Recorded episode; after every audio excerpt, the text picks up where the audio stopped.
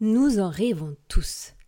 Vivre une relation de couple harmonieuse et complice, où chacun trouve sa place et s'y épanouit. Mais ce rêve peut-il devenir réalité? En tout cas, c'est ce en quoi nous croyons. Et c'est ce que nous avons envie de partager avec vous dans notre livre Les 5 clés de l'amour durable. Nous vous y livrons nos clés pour vivre au quotidien une relation vivante, équilibrée et sereine. Vous y trouverez des idées concrètes, des pistes de réflexion et d'action, mais aussi des questions à vous poser ensemble pour établir vos propres clés de longévité.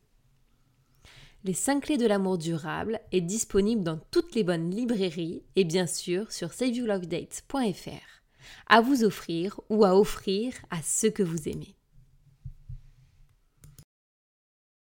Amour durable se dit d'une relation amoureuse de nature à durer longtemps qui présente une certaine stabilité, une certaine résistance. Envie d'appliquer le concept de durabilité non seulement à vos vêtements, à vos meubles, mais aussi à votre couple Save Love Date est fait pour vous. Découvrez Save Love Date, le concept qui vous inspire pour une vie à deux harmonieuse, renouvelable et sexy.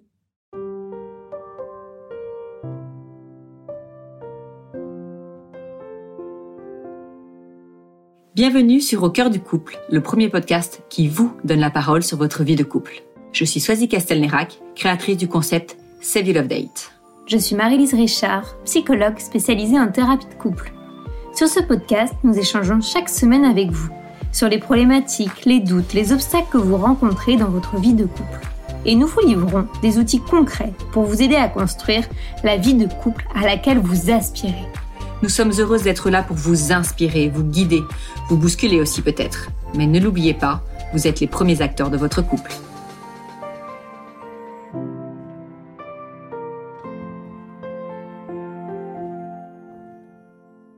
C'est aujourd'hui Mathilde que nous recevons avec grand plaisir à notre micro. Et pour la première fois dans Au cœur du couple, ce sont deux sujets que nous allons aborder. J'ai fait connaissance avec Mathilde via son compte Instagram, car Mathilde est créatrice de contenu mode et lifestyle. Elle a 31 ans et elle a rencontré son prince charmant il y a 4 ans. Six mois après cette rencontre, ils étaient fiancés et quelques mois après, mariés pour leur plus grand bonheur. Avec Mathilde, nous allons parler créativité. En effet, elle et son mari ont une imagination débordante dès qu'il s'agit de mettre de la fantaisie, du beau et de l'exceptionnel dans leur vie. Elle partage avec nous ses idées folles, mais accessibles. Nous allons également aborder un sujet plus délicat. Mathilde et son mari sont dans l'attente de leur premier enfant. Ces mois qui passent, sans que rien ne se passe, sont une souffrance pour eux. Mais ce qui l'est plus encore, ce sont les réflexions qu'ils peuvent entendre à ce sujet. C'est pour bientôt C'est parce que tu y penses trop Vous n'en voulez pas Ensemble, nous allons réfléchir à ce qui peut être dit et ne pas dit à ceux qui vivent cette situation et à la façon dont nous pouvons agir pour être présents sans être indélicats. Deux sujets qui peuvent sembler sans rapport, mais qui finiront, vous l'entendrez, par se rejoindre. Bonjour à tous, nous sommes très heureuses de vous retrouver sur ce nouvel épisode d'Au cœur du couple où aujourd'hui nous avons la joie, la chance d'accueillir euh, Mathilde avec laquelle nous allons aborder deux sujets, ce qui est rare dans Au cœur du couple, mais peut-être que ce sera deux sujets complémentaires, mais en tout cas euh, voilà, ils sont assez euh, différents l'un de l'autre. Bonjour Mathilde. Bonjour. Bienvenue. Merci, merci de me recevoir. Nous sommes très heureuses de t'avoir euh, aujourd'hui avec nous. Alors nous, on te connaît, mais tous ceux qui nous écoutent peut-être pas. Donc est-ce que tu veux bien te présenter, s'il te plaît? Oui, alors je m'appelle Mathilde, j'ai 31 ans, euh, j'habite euh, une petite ville, enfin peut-être d'ailleurs une moyenne ville selon les conceptions, des Hautes-Alpes. Euh, je suis créatrice de contenu euh, de mon état de vie donc sur les réseaux sociaux et je suis mariée depuis bientôt trois ans avec un mari qui me fait la joie d'être militaire et donc donc plutôt absent. je pense que c'est une particularité de notre couple. Est-ce que tu veux bien justement votre couple nous en dresser un petit portrait? Oui, alors on s'est rencontrés euh, il y a un peu plus de quatre ans par euh, des, des, amis qui nous ont présentés, euh, qui, qui se sont dit qu'on irait bien ensemble et ma foi qu'on a eu du pif puisque trois mois après notre rencontre, euh, il m'a il m'a demandé en mariage. Donc on a pris la décision assez rapidement de se marier, mais mais on le regrette pas du tout puisqu'on a encore, enfin on sera toujours, mais on est très amoureux et on est on, ne regrette pas du tout cette décision un peu folle qu'on a prise. Même si c'est vrai qu'au début, je pense que ça a un peu étonné notre entourage qui avait rarement vu, je pense, un, couple prendre une décision aussi rapide. Mais donc voilà, et, et donc tout s'est fait très vite. On s'est fréquenté finalement pendant un an de fiançailles, puisqu'on s'est fiancé on se connaissait depuis six mois. Et, voilà. Et maintenant, on est mariés depuis trois ans. Alors, euh, moi, je, je, je, suis venue vers toi pour t'inviter à notre micro parce que je te suis sur les réseaux sociaux. Tu as un, un compte, euh, on le mettra dans les notes pour ceux qui, qui veulent te retrouver. Tu as un compte qui est euh, très joyeux, très vivant et très créatif, notamment euh, au sujet de votre vie de couple. Et en fait, j'ai fait un post il y a pas très longtemps sur sur le pardon et tu es venu me dire, sans doute en commentaire, que vous faisiez, il y a quelque chose que vous avez mis en place. Euh, entre vous que tous les soirs, au moment de vous coucher, vous demandiez pardon et que ça, euh, c'était écrit dans euh, le contrat de mariage que vous êtes fait l'un à l'autre. Donc là, on a commencé à, à converser toutes les deux. Et donc sur ce thème de la créativité, parce que là, c'est ce qui a fait notre accroche entre nous deux, mais j'avais vu d'autres d'autres publis avant en me disant mais dingue tout ce qu'ils font. Moi déjà, je me trouve un peu créative dans mon couple, mais là, je crois que j'ai trouvé j'ai trouvé mes maîtres. Et donc ça m'intéressait de, tu vois, de pouvoir discuter un peu de ça avec toi. Parce que la créativité, on le sait, on en a pas mal parlé avec Marie-Lise dans notre livre Les cinq clés de l'amour durable. Pour nous, c'est euh, vraiment une des clés de, de, vie, en tout cas, du couple. Bon, c'est vrai que vous, pour le coup, vous êtes euh, quand même des jeunes euh, mariés, des jeunes amoureux. Vous avez trois ans de mariage, quatre ans d'amour. mais je pense qu'il y a déjà, au bout de trois, quatre ans, des couples qui sont déjà dans la routine et qui n'ont plus trop d'idées pour maintenir le feu, la flamme. Donc déjà, bravo pour ça. Sur ce, est-ce qu'on peut revenir sur un peu sur ce contrat de mariage? Est-ce que tu peux nous en dire un peu plus?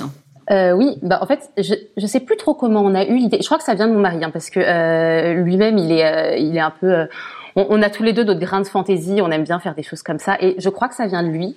Et en fait, moi j'ai écrit ce que j'attendais de sa part euh, sur un contrat, et lui il a écrit euh, sur un contrat ce qu'il attendait de ma part.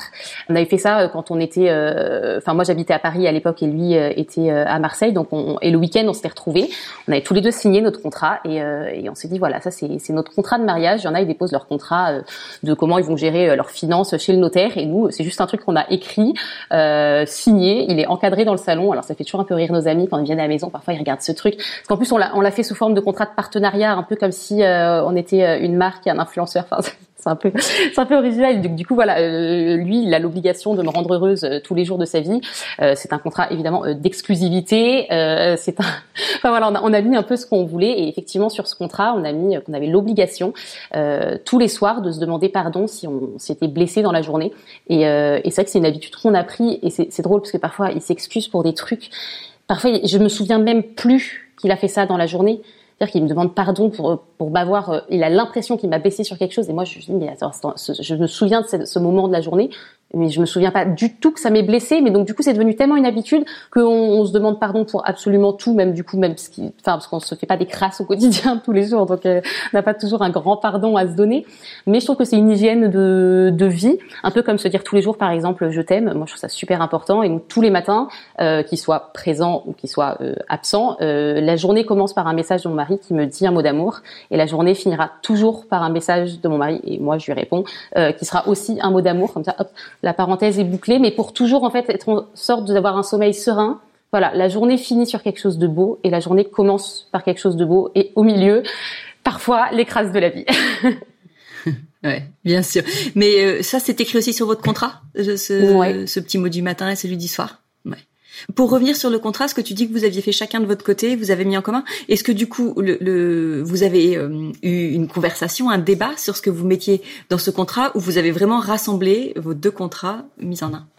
Euh, Je crois qu'on a vraiment fait ça. Euh, on a chacun écrit de notre côté, et après on a eu une relecture. On se l'est envoyé par mail, on a fait une relecture du contrat de l'autre, on a apporté les, petits alinéas de correction, voilà, euh, chacun, vraiment comme comme comme des commerciaux en fait qui signent un, contrat de, de, de partenariat. Et euh, donc on a quand même eu une petite relecture et après on a on, les a signés, on s'était fait euh, un peu comme quand on signe un appart et tout, on avait ouvert du champagne, signature et c'est bon, on a signé. Mais oui, ça s'était fait assez naturellement. Jeunes amoureux, retenez euh, cette idée. C'est, vraiment, euh, c'est canon. Et puis moi, tu vois, j'ai presque eu le regret de pas l'avoir fait en son temps.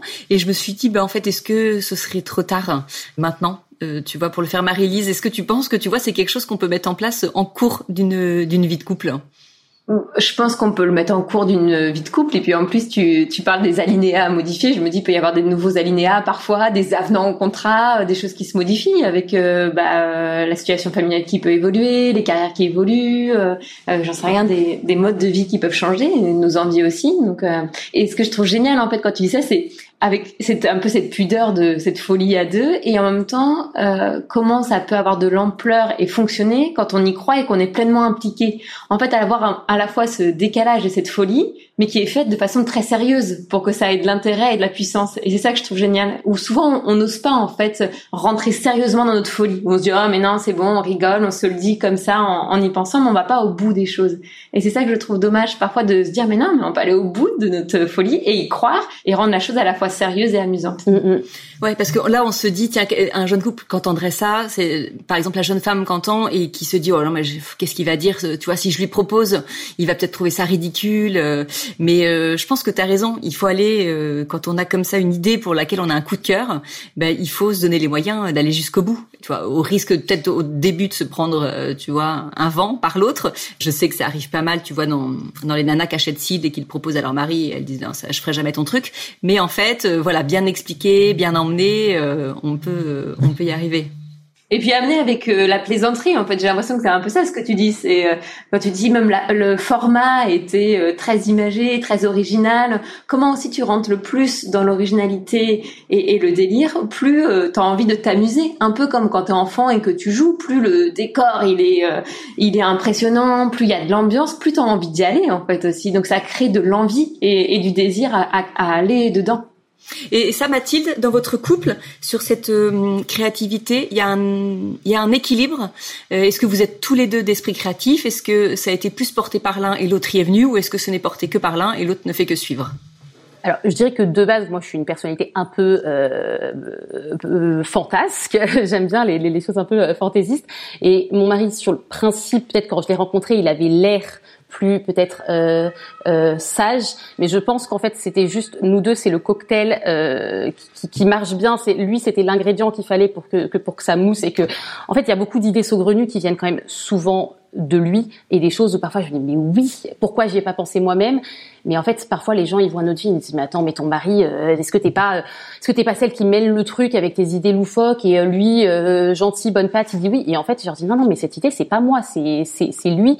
Et il est assez moteur de trucs parfois complètement délirants. Et je je sais pas si j'ai des exemples parfois où il me propose des choses je dis bon bah il est quand même très moteur d'idées folles. Et moi je suis très moteur de dire oui à à peu près tout D'accord, donc vous êtes vraiment clairement bien trouvé là-dessus. Eh oui, surtout hein, d'ailleurs, on s'est quand même bien trouvé sur tout, mais globalement, oui, oui, on, ouais, on se freine pas. En fait, à deux, on se freine pas. On est, on, a un peu cette idée de vouloir vivre euh, dans un film. Enfin, moi j'aime bien l'idée de vivre. Je veux dire, en fait, une vie, on en a qu'une seule, et notre vie, c'est ce qu'on en fait. Donc en fait, qui nous interdit d'en faire un truc de fou? Et tu vois, moi j'ai un peu des références. Je sais pas si vous avez lu le livre euh, En attendant Beaujanglès, que je trouve extraordinaire si on si on fait abstraction mmh. du fait que la fille est, bon euh, cliniquement un peu atteinte. Mais j'aime bien ce, ce fait d'être euh, en fait pourquoi pas En fait, si on a envie de boire euh, du champagne à 10 heures du matin dans notre lit, un week-end où il pleut, et eh ben pourquoi on peut pas le faire? Si on a envie, nous on adore. Alors nous on fête les mauvaises nouvelles par exemple. C'est un truc. Euh, dès qu'on a une mauvaise nouvelle, on, on, fait la fête. Donc on met une belle tenue. Euh, je demande à mon mari quelle robe il veut que je mette et tout. Donc il me dit ah mais celle-ci je la trouve trop belle. On va acheter des huîtres. on sort le champagne, on allume des bougies et on, on fête les, les, mauvaises nouvelles. on a on a fait ça la première fois parce que notre voyage de noces avait été annulé à cause du Covid.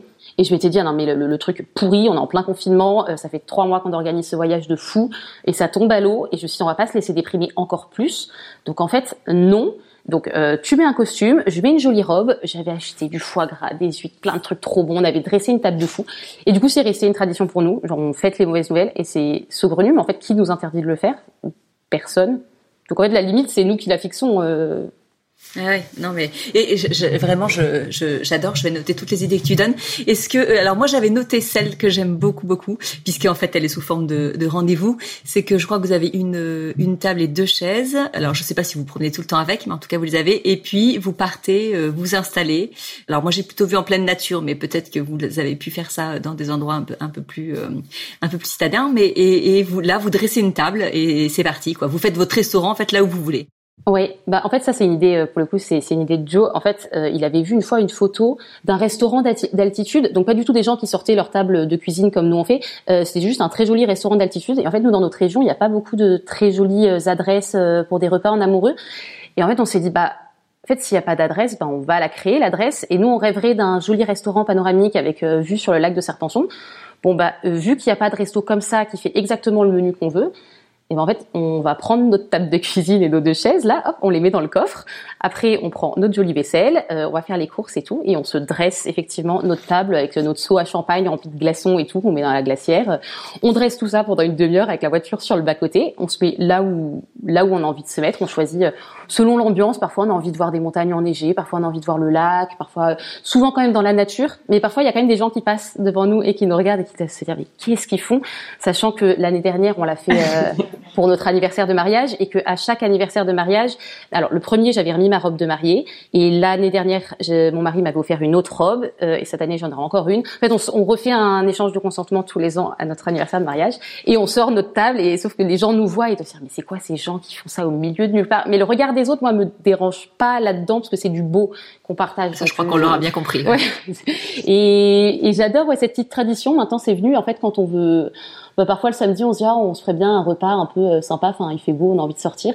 Et du coup, bon, bah, comme il y a deux restos dans la ville où on est, euh, en fait on fait notre resto, on mange ce qu'on veut et en fait, c'est trop bien. C'est trop sympa comme moment. Et ce que, ce que je trouve sympa, c'est que tu nous montres, parce que, et ça, on, le disait avec Marie-Lise dans le livre, c'est que, en fait, euh, il y a des choses vraiment qui euh, coûtent pas cher euh, à faire et qui ont un effet waouh. Et là, clairement, tu vois, dans ce que tu dis, bon, en fonction de ce que t'achètes pour ton dîner, tu vois, tu, tu mets le budget que tu veux, mais tu peux le faire d'une façon simple. Mais ton cadre, ton décor, et tout ça, ce sera, enfin, ce sera gratuit, en fait. C'est à la portée limite de tout le monde. Oui. Non, mais exactement.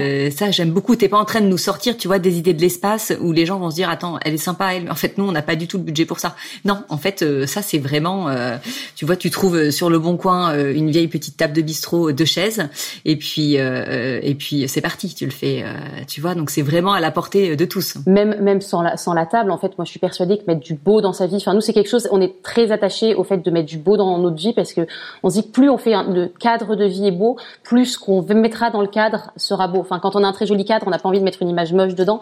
Et donc on est très attaché à ça. Mais en fait, c'est il y a des gens qui se disent mais c'est pas possible, ils flambent tout le temps. Mais en fait, juste aller faire un pique-nique en, race campagne et juste prendre la jolie nappe plutôt que de manger euh, sur un torchon, c'est zéro euro, c'est juste peut-être la machine si on a fait une tâche sur la nappe, d'amener la jolie vaisselle en pique-nique plutôt que de manger euh, dans des euh, dans des éco cups en carton, c'est zéro euro, c'est juste bien les emballer bah, pour pas casser la vaisselle, mais euh, en fait ça, ça, ne coûte rien de joliment dresser la table. Et même parfois bon bah ça, comme comme tout le monde ça nous arrive d'avoir le frigo vide et d'avoir des soirs bah y a rien à manger, mais par exemple bah, Joe souvent ce qu'il fait c'est qu'il va faire le dîner sous forme de toast, alors même des vieux restes, hop il les dresse comme sous une forme de planche apéro etc. Il va créer des cocktail avec des trucs, enfin avec des, restes de fond de cave, mais ce sera dans le joli verre. Et en fait, mettre du beau dans sa vie, c'est pas nécessairement euh, aller faire euh, des boutiques de luxe, euh, même si c'est très sympathique aussi. Hein. Mais euh, mais en fait, mettre du beau dans son quotidien, ça, coûte rien. Mettre une jolie robe pour le dîner, par se changer pour le soir, c'est très 20e siècle. Hein, mais en fait, mettre une tenue du soir, ça ne coûte rien et recevoir son mari le soir bien habillé, c'est gratuit. Euh, ça coûte pas plus cher que de le recevoir en jogging. Mais pour le coup, on a toujours plus envie de se dire des mots d'amour, je crois, quand, on s'est préparé, que quand on se reçoit un peu en schlag après la journée de boulot, quoi. clairement. Est-ce que tu penses que votre rythme de vie qui est particulier, puisque tu nous as dit que ton mari était militaire et donc euh, il part régulièrement euh, en mission, est-ce que tu penses que ça joue sur cet attachement que vous avez à faire de des jours où vous êtes ensemble, voilà, des jours plus savoureux et plus beaux? Oui, bah, ça c'est ça c'est certain que le temps qu'on a ensemble étant euh, moitié moins que, que chez un couple classique, on est conscient de la rareté des moments et donc on veut les habiter trois fois plus parce que parce que déjà on n'a pas de routine. C'est vrai qu'on nous on vit toujours, on est toujours dans une période euh, sur, depuis qu'on est marié, on a toujours été dans des périodes soit de, de, de, de pré-départ, soit de post-retour. Enfin, mais euh, on a toujours été sur un peu sur le fil de d'une séparation ou en train de faire des retrouvailles. Donc c'est vrai qu'on on trouve super important que quand on est ensemble, faut que ce soit beau. Et, euh, et je bah, si vous avez forcément vu le film Titanic, parce que sinon c'est une honte pour vous, mais à un moment ils portent un toast et ils disent euh, pour que chaque jour compte. Et en fait, je trouve cette phrase géniale. C'est faut pas qu'il y ait des jours où on se couche en disant mais nul, on était ensemble alors que ça arrive finalement, enfin, c'est quand même pas la plupart du temps qu'on est ensemble. on a passé presque autant de temps séparés depuis que qu'on est mariés que, que ensemble. Donc ces jours-là, on peut pas se permettre de les jeter à la poubelle et de se dire bon bah ce jour-là, il est raté, on essaiera de faire mieux demain. Il faut que chacun soit beau. Donc c'est vrai que ça nous donne un peu plus, on a un peu plus l'obligation, je pense, de, de, de, enfin une obligation euh, qu'on se met tout seul, mais je veux dire le, le fait que, ce, que les moments ensemble ne soient pas euh, quelque chose de, de, de, de fréquent, on veut en faire quelque chose d'exceptionnel à chaque fois. Oui, puis je pense que même quand tu euh, as la chance de voir ton mari tous les jours, parce que moi j'ai la même phrase que je mets souvent dans mes publis parce que chaque jour compte, et c'est dire que demain vous savez pas surtout. Demain vous ne savez pas euh, ce qui peut se passer. Donc euh, si ça doit être aujourd'hui la dernière journée, il faut que vous ayez eu ce moment entre vous de, de voilà de rire, ce regard, ce mot d'amour. donc une fois encore, tu vois, ce, votre idée de commencer votre journée par ce mot et, et le terminer euh, enfin, c'est canon. vous êtes complètement dans l'esprit euh, Love Date. C'est un truc. Ça va alors. Euh, j'ai juste une, question. Je, pense justement à, à des personnes qui seraient un peu réfractaires, qui diraient ah mais c'est pas si simple ou euh, comment vous faites pour gérer dans cet univers un peu de beauté que vous créez pour euh, comment vous vivez peut-être euh, pour qu'il n'y ait pas de pression à la réussite, à cette espèce de perfection de beauté, ou j'exagère le trait hein, pour euh, mm, mm. volontairement, ou de vivre comment vous vivez la déception, peut-être que justement ça tourne pas quand ça tourne pas comme prévu ou que c'est pas aussi beau que ce que vous aviez imaginé dans votre tête. Comment vous gérez ces, ces éléments? Je ne sais pas si ça s'est déjà présenté qu'on soit un peu déçu par parce qu'en fait quand on est je, je saurais pas comment. J'ai pas l'impression qu'on était confronté à ce genre de choses parce que si, par exemple, on, il fait mauvais, et eh ben on va, on arrive assez bien à se trouver une solution et de se dire, ok, bon bah c'est pas grave, euh, on fera le pique-nique dans la voiture euh, ou on fera le pique-nique au milieu du salon. Euh, et puis comme en fait on fête les mauvaises nouvelles. En fait, quand les choses sont, c'est souvent en, plus euh, de la contrariété que, que, que, naissent un peu nos idées, justement de se dire non mais cette journée, parfois on se regarde, il est 16 h on dit attends on n'a rien fait, c'était nul, il pleut, et, et, là on est déçu et du coup on se dit ok tu sais quoi, euh, on va faire euh, couler un bain avec plein de mousse, on va regarder un dessin animé parce que euh, on regarde que des dessins animés parce que ça met de bonne humeur. Et on dit ok on va se mettre un bon Disney et tu sais quoi, on va boire du champagne. Parce que euh, c'est pas c'est pas la promotion de l'alcool hein, mais quand même ça ça met des bulles dans la vie. mais mais du coup en fait on je, je sais pas, c'est pas une pression qu'on se met, c'est juste une volonté qu'on a de, de, de, vivre une vie qui est belle et de pas. En fait, il y a tellement de gens, je pense, qui sont un peu tristes dans leur vie, qui sont là, qui, qui se laissent un peu. Euh, bah, juste malmenés par le quotidien et, et nous euh, ça nous rend trop triste de voir ça et on dit on veut pas du tout devenir des gens comme ça c'est une volonté qu'on a pour être Mais je crois que c'est ça que j'avais en, envie de t'entendre dire, c'est cette question aussi de volonté, comment l'implication et, et, euh, et l'engagement qu'on se donne a aussi une grande part. Et à t'entendre, au-delà de la beauté, euh, qui est un, un, credo chez vous, en fait, c'est aussi comment ramener de la joie, en fait. Mm, Quand tu, tu, parles, c'est comment ramener de la joie dans le quotidien et pouvoir l'apercevoir dans le moindre petite chose. Oui, c'est-à-dire qu'elle elle est toujours là dans, dans un coin, en fait. Euh, quand je t'entends dire ça, euh, Mathilde, je, je me dis qu'il y en a peut-être qui vont penser, ceux qui ne te connaissent pas, euh, oui, bah c'est certainement facile euh, quand on a, enfin, la vie est belle, on est amoureux, alors évidemment d'être créatif, d'être joyeux, de fêter les petites nouvelles qui n'en sont pas vraiment, enfin les mauvaises nouvelles, pardon, qui n'en sont pas vraiment, c'est simple. mais en fait, il faut savoir que, et ça c'est le deuxième sujet que on avait envie d'aborder avec toi, c'est que vous vivez quand même une difficulté tous les deux au sein de votre couple, que tu as fait un poste il y a maintenant quelques semaines euh, sur ce sujet, euh, que c'est un poste qui m'a interpellée parce que c'était une question, euh, c'est une question qui m'a touchée et donc j'avais envie d'en parler avec toi. Je te laisse nous parler de ce poste? Oui, donc il y a, y a, quelques, ouais, il y a quelques semaines, on a pris la décision avec mon mari de, de rendre public euh, un état de fait qui est qu'on a des difficultés à avoir un, un, enfant. Voilà, nous on a toujours voulu euh, avoir une famille depuis qu'on s'est marié et euh, de fait on va être marié depuis trois ans et euh, on n'a pas encore d'enfant. Et donc c'est vrai que notre quotidien, on, on, on, essaye de le rendre très beau parce que parce qu'en fait c'est quand même depuis trois ans qu'on a cette souffrance bah, du, du manque de l'enfant euh, désiré. Et, euh, et en fait, euh, oui, c'est vrai que de l'extérieur, je pense qu'il y a des gens qui peuvent se dire non mais ça va euh, entre les pay OPEX qui lui permettent de vivre la, la, fast life, le fait de vivre dans une jolie région et de toute façon c'est facile pour elle, de toute façon elle, elle bosse à la maison. Enfin, peut-être que de l'extérieur on peut donner l'impression que tout est tout est simple, mais en fait c'est surtout qu'on a le besoin de mettre beaucoup de joie et de beauté dans notre vie, parce qu'il y a quand même quelque chose qui, qui nous manque profondément et qui n'est pas euh, un manque euh, qui vient de, de, de, de, mon mari ou un manque qui vient de moi ou qui manque euh, ou un manque dans notre relation qui serait pas construite sur des bases solides. C'est juste un manque de, de, bah, de quelque chose que qu'on peut pas décider. Enfin, c'est un peu la loterie de la vie, la fertilité. Et bon, bah nous voilà, on n'a pas on n'a pas tiré le gros lot a priori, pas pour l'instant. Et, du coup, bah voilà, on a on n'a pas gagné au loto, mais en attendant, bah, on essaye quand même de faire en sorte que que malgré cette souffrance, euh, en fait, on a d'autant plus la nécessité de rendre la vie belle que de fait, il y a quand même quelque chose qui est pas très joli, enfin, qui, est un peu triste dans, dans, dans cette vie, qu'elle correspond pas exactement à l'image qu'on s'était fait, euh, voilà, de notre mariage euh, au départ. Hmm.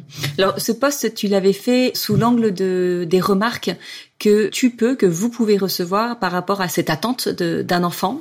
Et euh, tu listais un peu tout ce que vous pouviez entendre et, euh, et, en fait qui était une souffrance supplémentaire pour vous parce que euh, c'était parfois décalé, c'était parfois trop intrusif. Est-ce que tu peux nous, redire un petit peu ça? Ouais, en fait, c'est vrai que j'ai fait le poste. Je voulais un peu, euh, alors pas faire une leçon de morale, mais je me suis dit j'ai de l'audience, j'ai des gens qui me lisent, et certainement que dans toutes les personnes qui me suivent, il y a des personnes qui qui ont ces réflexions euh, maladroites de dire alors le bébé c'est pour quand? Ah vous voulez pas d'enfant?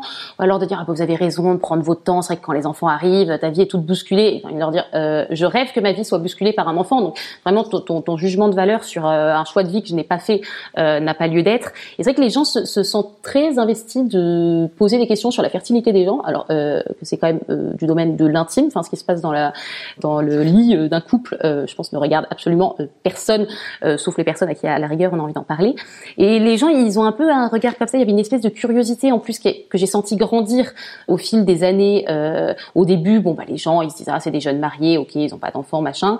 Et en fait au fur et à mesure des mois c'est bah, c'est pour quand et qu'est-ce que vous attendez et, et, et, et après les gens ont fini par comprendre, je pense, euh, hop, là, quand on bascule euh, encore un peu plus loin, quand les mois euh, continuent, continuent de passer, les gens devinent qu'il y a peut-être un petit souci. Et alors là, c'est les conseils non sollicités où on n'a rien demandé à personne et tout le monde mais vraiment tout le monde semble savoir exactement comment il faut faire un enfant et pourquoi nous on n'y arrive pas mais que tout le monde a une solution à notre souci et tout le monde arrive avec son petit grain de sel de est-ce que tu as pensé à euh, arrêter de fumer? Oui j'y ai pensé à moins faire la fête et en même temps tu es très stressé et en même temps ton mari il est très absent. Et en fait tout est un peu dans la culpabilisation euh, de la femme en plus essentiellement de dire oui mais si ça marche pas c'est forcément euh, qu'il y a un souci et le souci il est forcément lié à ta façon de vivre, il y a forcément quelque chose dans ta façon de vivre qui explique le problème. Alors qu'en fait, parfois, juste le problème, il vient d'on ne sait pas où. Il y a plein d'infertilités qui sont inexpliquées. Et en l'occurrence, nous, c'est vraiment, c'est juste inexpliqué. C'est la faute à pas de bol. Et euh, mais les gens, ils ont besoin de trouver une solution, peut-être parce qu'ils sont démunis face à l'infertilité et qui, un peu comme quand une amie a un problème, on veut trouver une solution alors qu'elle veut juste parler.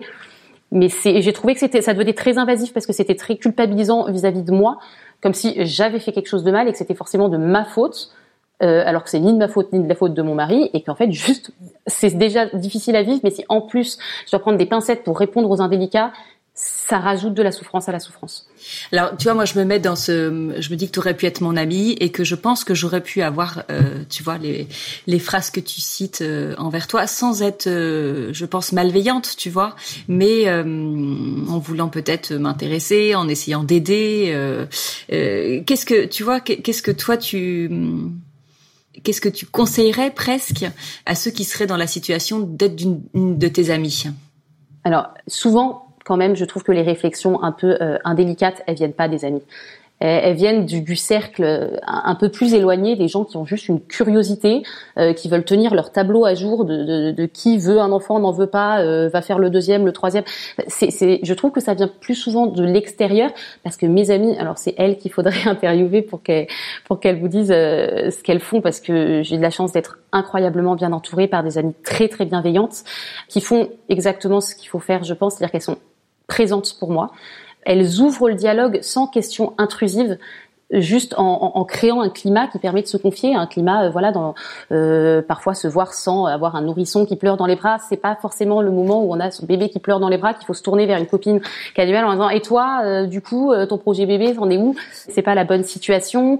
Je pense que voilà, c'est choisir le moment où avoir ce genre de conversation qui est un, qui doit être un moment un peu, voilà, dans une intimité, dans une confiance, pas forcément au milieu d'une soirée, au milieu des enfants, au milieu de la foule, pas forcément juste après une annonce de grossesse La délicatesse, de toute façon, je crois que quand on est délicat et quand on se pose la question de se dire est-ce que ce que je vais dire va faire du bien, on peut pas se tromper. Mais il y a des gens qui se posent pas cette question, qui se disent juste moi je, je, je veux assouvir ma petite curiosité de savoir ce qu'il en est de son utérus. Et en fait euh, non, enfin ça ça ne se fait pas être présent, être dans l'écoute et, euh, et, ouvrir le dialogue pour que la personne, si elle a envie de parler, elle puisse le faire et qu'elle se sente dans un climat de confiance. Et que si elle n'a pas envie de le faire et qu'elle dit, bah là, j'ai pas envie d'en parler, mais j'ai juste envie de faire la fête et venez, vous prenez toutes des babysitters parce que j'ai pas envie de voir de bébés ce soir et on fait la fête entre filles euh, comme si on, est toutes sans enfants.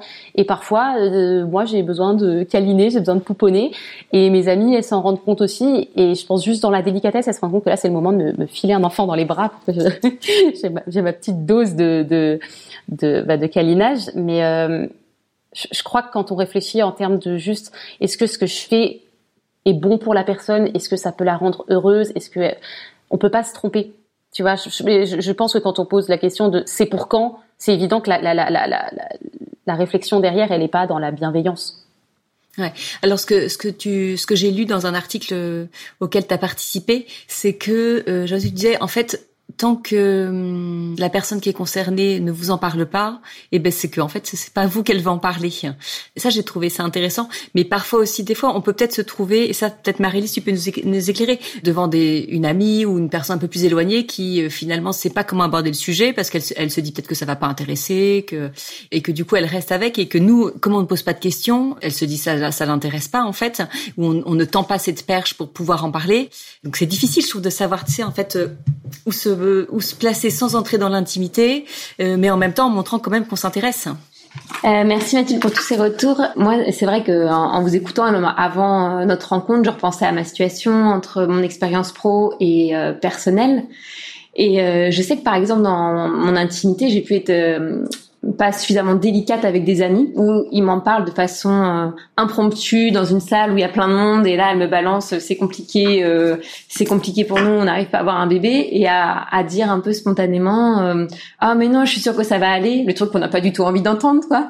Mais cette espèce de il y a la stupeur de l'annonce enfin où on s'y attend pas et en fait je crois que c'est une généralité qu'on a face à la quand on est face à la souffrance de quelqu'un, de vouloir tout de suite un peu la gommer. Parce que je travaille aussi beaucoup sur les questions autour du suicide et c'est un peu les mêmes réflexes qu'on peut avoir quand on entend les souffrances des autres.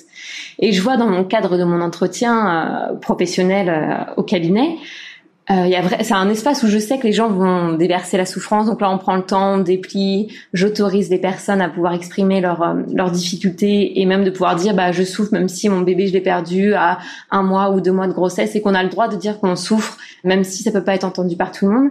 Et je crois que c'est là que j'ai compris qu'en fait, quand euh, quelqu'un nous, nous dit une difficulté qu'il a, il nous dit qu'une partie toute petite partie de ce qu'il ressent réellement à l'intérieur de lui. En fait, il y a ce que la personne nous dit, qui est toute petite partie de sa grande souffrance qu'il vit intérieurement au quotidien, de ses, questionnements, ses doutes qu'il a au quotidien.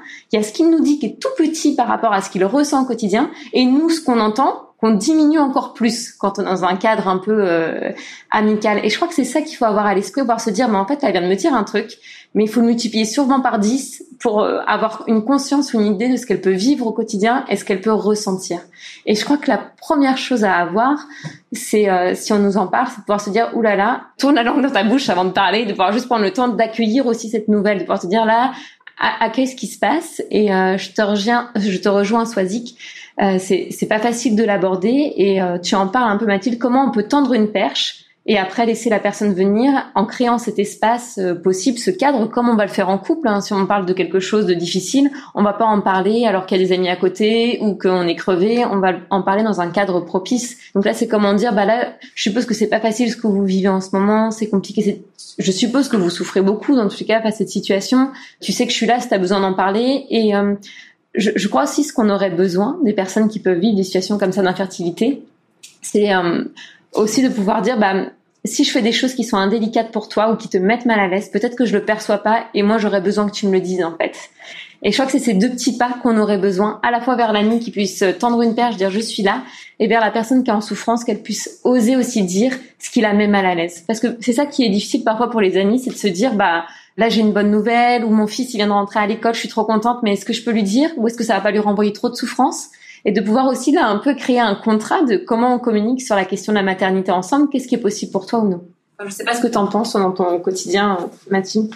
Bah, je trouve que c'est c'est super intéressant ce que tu dis euh, et effectivement euh, pouvoir dire aux amis ce qui ce qui ce qui blesse c'est super important. Euh, moi par exemple je sais que mes amis savent que les annonces de grossesse euh, merci de pas forcément me les faire au milieu de tout le monde au moment de la grande réjouissance. J'ai besoin d'un petit temps de, de où, où, je, où je prends parce que même si je suis heureuse pour toutes les personnes dans mon entourage qui ont la chance d'avoir un enfant, ça me renvoie forcément à, notre propre euh, infertilité. Donc c'est toujours un peu dur et j'apprécie la délicatesse, voilà, que, les gens prennent le temps de me le dire en amont. Comme ça, moi, je, prends, je, prends mon temps de voilà où j'habite un peu ma tristesse et après je, peux être dans le bonheur et c'est vrai que de la même façon qu'il faut créer un, un, climat de, de confidence pour que la personne qui souffre puisse exprimer sa souffrance c'est important que les amis aussi voilà créent ce même climat pour qu'on puisse dire, bah voilà, tu sais, euh, à chaque fois qu'on se voit, si t'as ton bébé qui pleure à côté, c'est compliqué pour moi. Euh, Est-ce que euh, il y aurait pas moyen de, enfin, je, je pense que c'est très important, voilà, de, en fait, de toute façon, cette conversation, elle ne peut exister que dans un climat de confiance, de, de, de vraie amitié.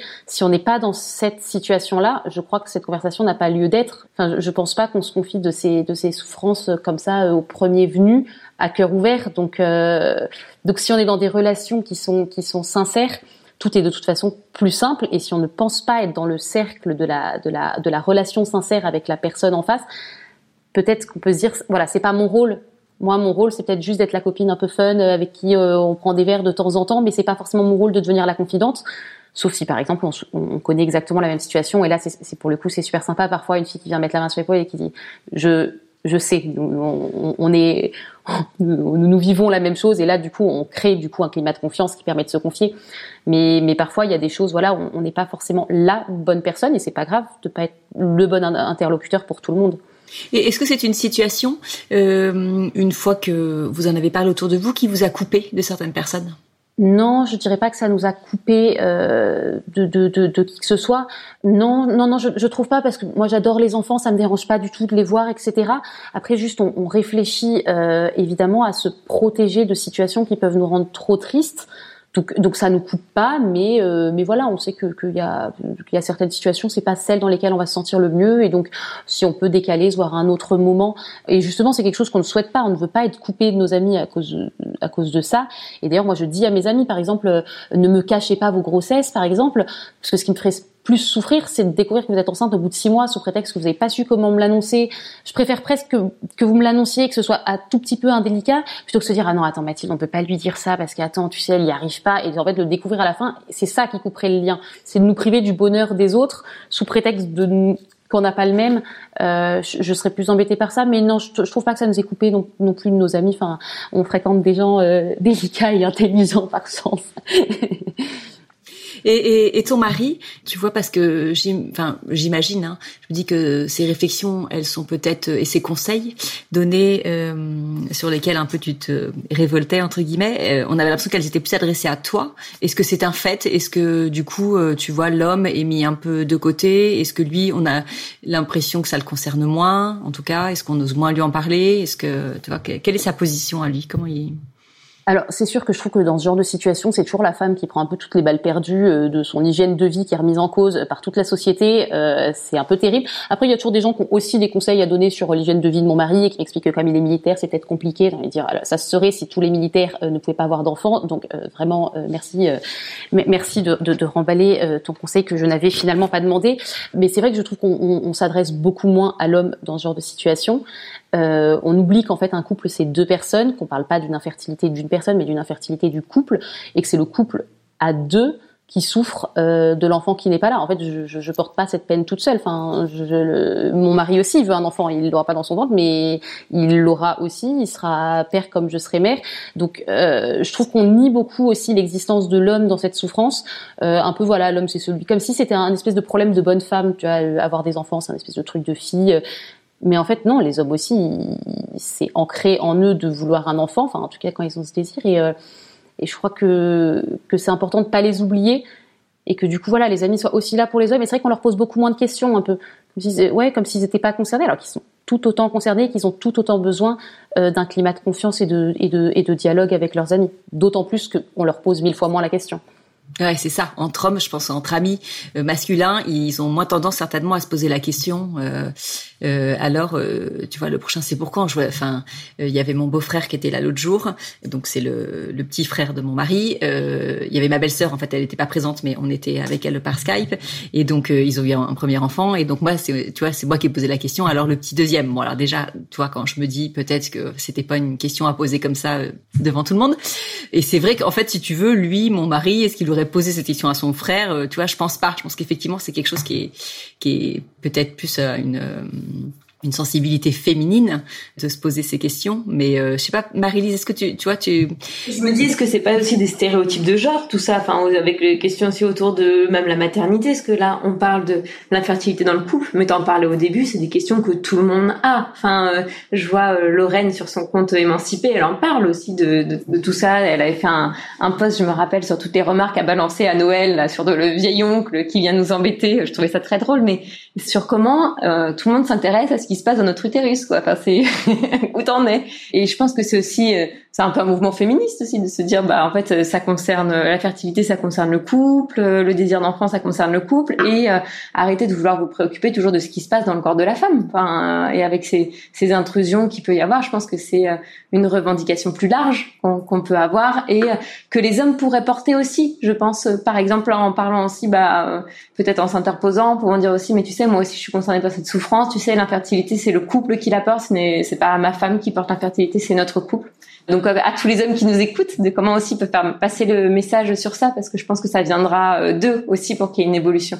Mmh. Est-ce que toi, par exemple, Marie-Lise, si tu as un, couple qui vient consulter et qui a eu ce problème, soit d'infertilité, soit d'avoir perdu euh, un enfant en couche, est-ce que tu as l'impression qu'effectivement la femme, elle a pu s'exprimer davantage et que en fait, quand toi tu donnes la parole à l'homme, il va y avoir une espèce de, de, libération de sa parole que même sa femme va découvrir? Est-ce que tu, tu vois, T'as pu vivre ça parfois? Je l'ai pas forcément vécu sur cette situation-là, mais je vois bien où, euh, oui, il y a aussi cette pudeur où c'est plus compliqué euh, pour euh, l'homme. Enfin, on fait des stéréotypes, là, on reste dedans, mais de pouvoir parler spontanément déjà de ses émotions, parce que si on apprend à l'éducation à l'homme de pas exprimer ses émotions, de devoir les cacher, de, enfin, voilà, c'est un, un, trait féminin, donc il n'a pas à le faire, et où là aussi parfois ils peuvent porter des fardeaux, des choses très lourdes d'un point de vue émotionnel qu'ils n'ont jamais vraiment déposé ou lâché alors qu'il y a peut-être plus ces cercles de femmes qui peuvent être possibles pour pouvoir euh, déposer ça. Et encore, parfois, on culpabilise et on laisse même pas non plus à la femme la possibilité de se lâcher, où on va pouvoir dire, mais tu sais, il y a plus grave, c'est pas si pire. Bon, si on trouve les bonnes personnes, il y a, y a, une possibilité. Mais oui, j'ai peut-être plutôt ouais, ce fait de, euh, il n'y a pas assez d'espace ou d'autorisation à la fois de la société et euh, le fait de s'autoriser soi-même pour l'homme à exprimer ce qu'il peut vivre d'un point de vue émotionnel. Et Mathilde, je reviens vers toi. Est-ce que euh, du coup maintenant, tu vois que vous vous avez un peu vécu ces situations, de, de, des remarques des autres, et c'est quelque chose dans lequel tu mets de l'humour maintenant, et tu vois qui te semble plus léger, d'autant, enfin maintenant tu vois que tu as écrit dessus, que ou c'est quelque chose en fait qui passe pas? Tu vois qui non non non. Déjà je, je, pense que j'ai une chance c'est qu'effectivement euh, comme je suis euh, un peu euh, bah, sur les réseaux les gens qui me suivent maintenant c'est clair. Enfin je veux dire je crois qu'il n'y a plus d'ambiguïté sur la question. Tout le monde a compris qu'il fallait arrêter d'essayer de guetter. Est-ce qu'il y a de l'alcool dans mon verre? Est-ce que j'ai mon ventre qui a grossi? Donc déjà j'ai un peu aussi éradiqué le problème à la racine hein, c'est-à-dire que voilà hop arrêter de surveiller parce que je recevais beaucoup de questions comme ça. Ils disaient ah je vois que tu bois du coca. Bah oui parfois je bois du coca. Je, je ne bois pas de l'alcool toute la journée et, et, les gens qui disent ah bah, j'ai l'impression que t'as pris, enfin t'as pris du ventre. Je dis oui, bah je, je, me nourris et parfois effectivement je prends des fondus savoyardes et ça me fait grossir comme tous les humains et c'est pas forcément un bébé. Donc là j'ai voilà j'ai déjà j'ai enlevé toute cette ambiguïté tout ce, et tous les questionnements pour pour le FBI de la grossesse là. Donc les gens me posent beaucoup moins la question et c'était aussi un peu euh, un des buts de, de, de du poste, c'était de dire voilà ok euh, j'ai l'impression qu'il existe une espèce de, de curiosité autour euh, de, notre fertilité. Donc ok déjà c'est pas une honte. Déjà je vais en parler parce que c'est pas une honte de pas réussir à avoir un enfant. C'est pas euh, c'est pas de notre faute. Donc déjà on, lève le truc là-dessus euh, où tout le monde se sent un peu euh, bah, la culpabilité. Enfin comme on disait tout à l'heure toutes les réflexions qui sont quand même super culpabilisantes. On arrête avec ça. C'est pas une honte. Donc je vais le dire publiquement parce que ce n'est pas une honte parce que je veux qu'on arrête de me poser la question. Et euh, effectivement, moi, maintenant, je, j'en rigole un petit peu. Euh, je, je, alors, il y a, une, y a une, une, amie qui m'avait conseillé la phrase qui dit bah, les, les, les bébés, c'est pas, c'est comme les antibiotiques, c'est pas, c'est pas automatique. Puis parfois, maintenant, j'éduque un peu les gens, parfois avec gentillesse, mais je leur dis, tu sais, euh, les enfants, c'est c'est pas euh, tout le monde ne, ne ne peut pas avoir un enfant quand il veut avoir un enfant, et, et je suis très heureuse pour toi si vouloir est égal pouvoir, c'est merveilleux, mais c'est pas le cas, et et, et je je mets un peu d'humour, mais j'essaye de mettre beaucoup de un peu de, de pas, alors je n'ai pas la prétention d'éduquer les gens, mais je pense que c'est quand même important de, de, parler de ce sujet euh, que je trouve peu on en parle très peu, je trouve. Finalement, je trouve qu'il y a des sujets sur lesquels il n'y a plus aucun tabou. Justement, la grossesse, tout le monde raconte son accouchement euh, de A à Z. Le postpartum, pareil, zéro tabou. Et l'infertilité, moi, j'étais jamais tombée sur les réseaux sur des posts sur le sujet. Je vois plus la chose quand même d'un point de vue. Allez, levons euh, le, le, le, tabou. Euh, on peut, on peut évidemment en rire et j'en rigole quand les gens continuent à poser la question. J'ai bah non, je suis, enfin, quand ils disent t'as pris du vent, dis oui, bah oui, je suis juste grosse. Euh, c'est des choses qui arrivent. Enfin, j'ai tendance à, à les mettre un peu à, à, provoquer un peu le malaise pour les renvoyer au fait que leur question est malaisante et, pas ma réponse. Mais c'est vrai que je vois plus, voilà, une visée de dire, euh, ouais, de créer un espace de débat plus que plus que juste une nouvelle vanne sur mon compte, quoi. Et euh, justement, tu parlais de, de fêter les mauvaises nouvelles. Quand c'est en lien avec votre euh, votre projet d'enfant, vous arrivez justement à fêter les mauvaises nouvelles par rapport à toutes ces questions-là. Et je suppose que, enfin, souvent ça tombe hein, les mauvaises nouvelles quand on est dans un projet d'enfant et que c'est, c'est compliqué Oui, oui. En fait, c'est exactement quelque chose qu'on fait. Alors là, du coup, on fait, euh, on fait tous les mois euh, ce, ce, ce, qui n'est pas euh, super rigolo, mais bon, du coup, comme je suis pas enceinte, fatalement, tous les mois, les cycles reprennent. Et ça bah que, oui, à ça que je pensais exactement. Et, oui, oui, et on le fait. Donc, du coup, ça, ça rend, ça rend cette, cette période du, du mois qui n'est pas toujours la plus heureuse, un peu plus sympathique. Et oui, oui, champagne, champagne, huit foie gras. En fait, tous les trucs que j'aurais plus le droit de manger si un jour je tombe enceinte, on les, on, on les sort quand, quand voilà quand, quand l'espoir est déçu. Euh, c'est une habitude qu'on a pris, voilà, parce que sinon on pourrait aussi rester tous les deux à se regarder en pleurant. Euh, ce qui est une option mais pas la plus sympathique et on peut aussi se dire viens tu sais quoi bon bah ok mais regarde je peux encore manger des huîtres on a un peu cette euh, cette philosophie de la chose voilà où je m'achète des robes moulantes tu vois des robes super moulantes tant que je peux en porter et eh ben euh, j'ai continué à me les acheter et euh, tous les tous les toutes les choses que peut-être je ferais différemment le jour où je suis enceinte on se dit bah tant qu'on peut les faire, on, même si on aimerait ne plus pouvoir les faire parce qu'il y a une grossesse, faisons-les en se disant on a la chance de pouvoir encore les faire. Je sais pas si c'est très clair. Mm-hmm. si c'était clair. Est-ce qu'on peut conclure en disant qu'en fait, quand même, euh, la créativité rend la vie plus belle? Oui, je pense qu'on peut dire ça. Et mon mari rend la vie beaucoup plus belle aussi quand même. Euh, je tiens à dire que c'est j'ai quand même de la chance que ce soit que ce soit lui que j'ai rencontré. Et puis c'est un des ingrédients pour euh, nourrir le lien aussi, hein, que ce soit le lien amoureux, euh, l'intensité euh, amoureuse, la vie sexuelle. Enfin, c'est c'est une bonne clé, je pense. En tout cas, mille merci Mathilde de, d'être venue euh, t'ouvrir comme ça à notre micro. Euh, je suis certaine que hum, tu vois ça va permettre euh, à la fois pour euh, pour les couples qui vivent la même chose que vous, eh ben peut-être de hum, tu vois de piocher des idées dans ce que vous faites, peut-être de dédramatiser aussi, peut-être aussi de leur donner de l'assurance par rapport à des choses qu'ils pourront entendre. Et puis ben, à ceux qui comme moi savent pas toujours comment se placer, un peu une leçon en tout cas de, qui, qui nous permettra peut-être d'être d'être plus au fait et plus délicat avec notre entourage euh, qui vivent cette situation. Donc euh, vraiment euh, mille merci de ta confiance parce que c'était un moment très chouette, hein, une, une, conversation vraiment vraiment chouette. Donc merci, merci. Je, je, crois que il y a des belles vacances qui se préparent oui. dans pas longtemps. Donc, vacances de retrouvailles, mm. il rentre bientôt là. Ouais, on voit déjà l'énorme smile. Donc on vous souhaite en tout cas de voilà de très belles vacances. On pas trop euh, pas trop inquiet. Et surtout, tu continues sur ton compte. Je mettrai ton compte en dans les notes pour euh, tous ceux qui veulent euh, venir te piquer des idées. voilà, tu verras, je t'en piquerai, hein, mais je te taguerai pour dire que ça vient de toi. Y a pas de ça c'est sûr. Mais surtout, partage-les, partage-les parce que on n'a pas tous le même esprit créatif. Et puis voilà il nous faut des, il nous faut des personnes autour de nous inspirantes pour ça. Ça, je me souviens qu'on l'avait écrit aussi, euh, Marie-Lise. C'est important. Donc, euh, continuez tous les deux à, à, partager avec nous, même si certains euh, peuvent, tu vois, peut-être penser que, tu vois, il y a du montage, que ça fait un peu cinéma et que la réalité est sûrement autre. Non, c'est même mieux en vrai. Non, non, il n'y a, a, pas de montage. Ah on est bah vraiment. voilà, tu vois aussi amoureux qu'on le montre, voire plus. Non, non, il y a pas de. moi, j'en suis persuadée, tu vois, mais il y, a toujours. Euh, donc ouais, voilà. Donc, mais surtout, euh, voilà, ne vous priez pas de ça parce que je pense que, euh, enfin, t'as vraiment, tu vois, as, en tout cas, en plus dans ce sur ce sujet, euh, t'as ta pierre à apporter, je pense, tu vois, et tu peux vraiment être inspirante. Donc vous pouvez être inspirants tous les deux. Donc, euh, on continuera de suivre avec plaisir. Merci Marie-Lise. Bah merci, c'est un plaisir d'échanger ensemble.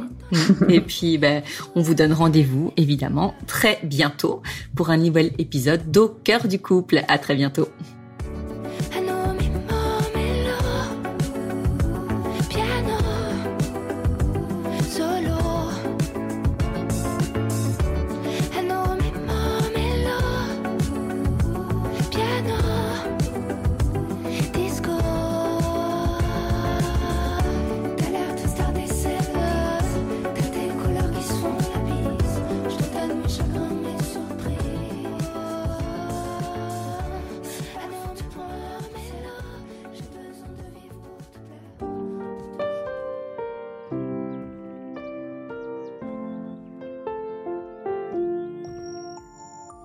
Si vous aussi vous rencontrez des difficultés dans votre vie de couple, venez nous en parler. Laissez-nous un message sur au cœur du couple podcast at gmail.com ou via Instagram sur la page au cœur du couple. Nous sommes là pour vous. Merci pour votre écoute et n'hésitez pas à vous abonner, à partager et à nous mettre des étoiles. Et n'oubliez pas, vous êtes les premiers acteurs de votre couple.